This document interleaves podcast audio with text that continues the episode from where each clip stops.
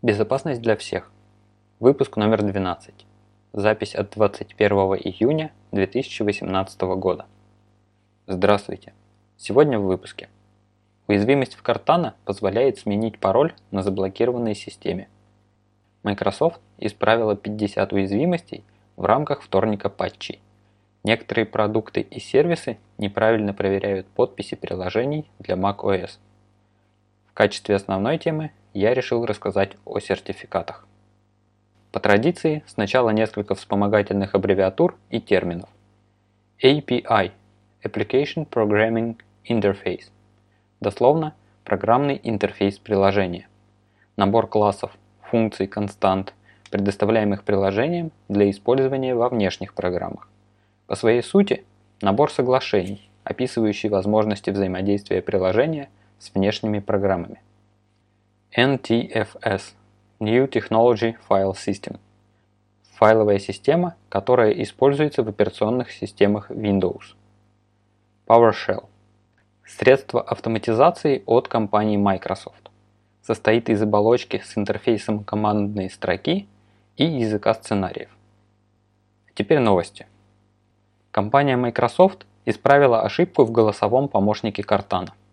Проблему обнаружил специалист компании Symantec Седрик Кочин. Данная уязвимость с кодом CVE-2018-8140 классифицируется как ошибка повышения привилегий. Исследователь сообщает, что проблема возникает из-за того, к каким функциям Cortana дает доступ на заблокированной машине. Пример атаки был показан на видео. Голосовой помощник был активирован ему был задан вопрос. Сразу после этого псевдоатакующий стал набирать на клавиатуре какую-то фразу. Вне зависимости от набираемого текста появлялось окно поиска.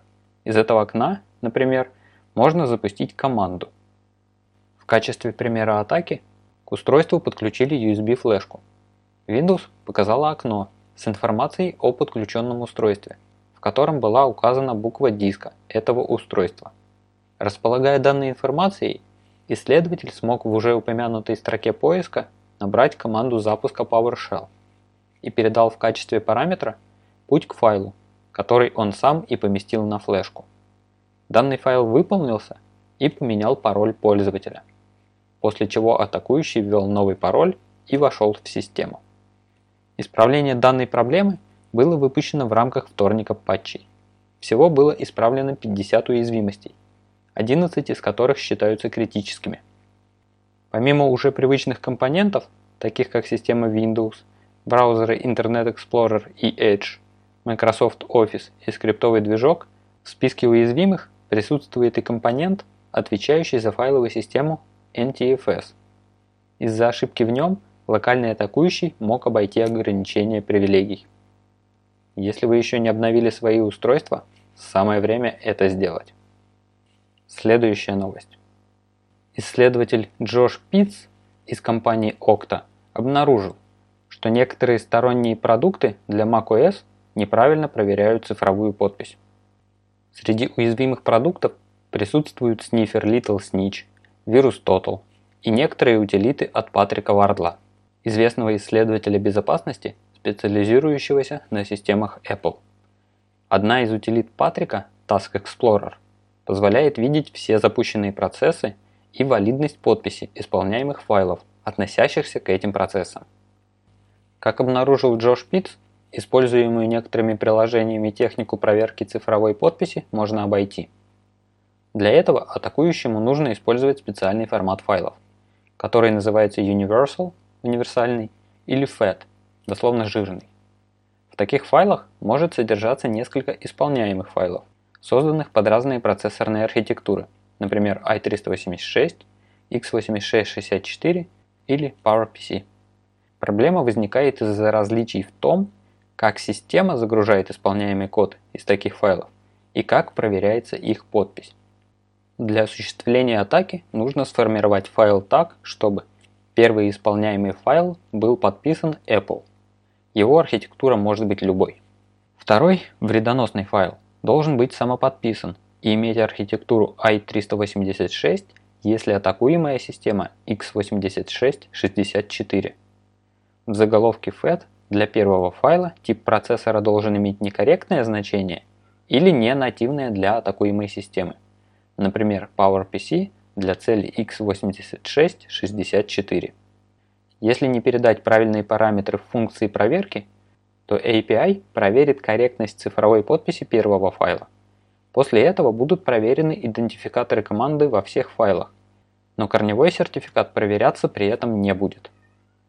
Исследователь сделал несколько специально сформированных файлов, чтобы разработчики могли проверить наличие проблемы в своем продукте.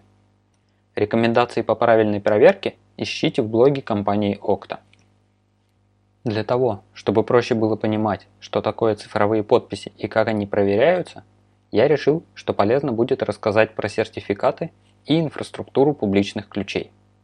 Сертификаты используются для двух основных целей. Установление защищенного канала передачи данных и подтверждение источника данных. Грубо говоря, сертификат – это просто набор данных, соответствующих определенному формату. Самая близкая аналогия из реального мира, которую я смог подобрать – доверенность. В доверенности указано, кто ее выдает, для кого, на какой срок, что владелец доверенности может делать или чего он делать не может. Также на доверенности должна присутствовать подпись или печать лица, выдавшего доверенность. В случае с веб-сервером его сертификат может быть использован для шифрования данных между этим сервером и клиентом. Владелец такого сертификата не может выписывать другие сертификаты. Ограничения в сертификате не дают ему на это права. Можно сказать, что у сервера есть доверенность на осуществление шифрования. Бывают также сертификаты, которые дают, например, право выписывать другие сертификаты, подписывать приложения – сообщения электронной почты. Когда браузер подключается к серверу, сервер предоставляет ему свой сертификат. Так же как и с доверенностью, в сертификате прописано, какой сайт может использовать этот сертификат. Если адрес сайта не совпадает с тем, что прописано в сертификате, браузер выдает об этом предупреждение. Вы же тоже не будете доверять человеку, который показывает вам доверенность, выписанную на кого-то другого. Но допустим, я вам показываю доверенность, которая выписана на мое имя. В ней говорится, что я могу делать то, это, пятое, десятое. Достаточно ли этого для доверия? Определенно нет. Ведь я мог сам себе выписать такую доверенность. Значит, должен быть кто-то, кто гарантирует подлинность. Так и в случае с сертификатами. Для обеспечения работоспособности этой схемы выбрали удостоверяющие центры. Их сертификаты присутствуют в системе или приложении и используются как источник или корень доверия. Поэтому сертификаты удостоверяющих центров еще называют корневыми. Чаще всего удостоверяющий центр не выписывает сертификаты конечным пользователям сам. Вместо этого он подписывает сертификат промежуточного центра – который будет принимать запросы от конечных пользователей и выписывать им сертификаты. В результате получается цепочка. Корневой сертификат, промежуточный и конечный. Иногда промежуточных сертификатов бывает несколько. Получив сертификат от сервера, браузер должен проверить всю цепочку. Сначала он проверяет адрес сайта, указанный в сертификате, срок действия и некоторые другие параметры. Далее он проверяет промежуточный сертификат и в конце корневой. Если корневой сертификат отсутствует в списке доверенных, например, если появился новый удостоверяющий центр, о котором приложение или система не знает, то ко всей цепочке доверия не будет, и браузер предупредит пользователя. Механизм проверки целостности данных и способы установления зашифрованных соединений основываются на асимметричном шифровании. В нем используются приватные или закрытые и публичные или открытые ключи.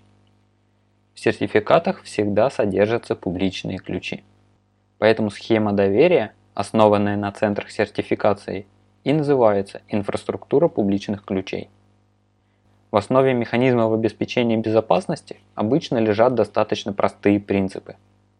Поэтому старайтесь сначала смотреть на картину в целом. Разберитесь с общей концепцией. Когда общие принципы понятны, можно переходить к мелким деталям и нюансам, без которых сложно обойтись в любой системе. На сегодня у меня все.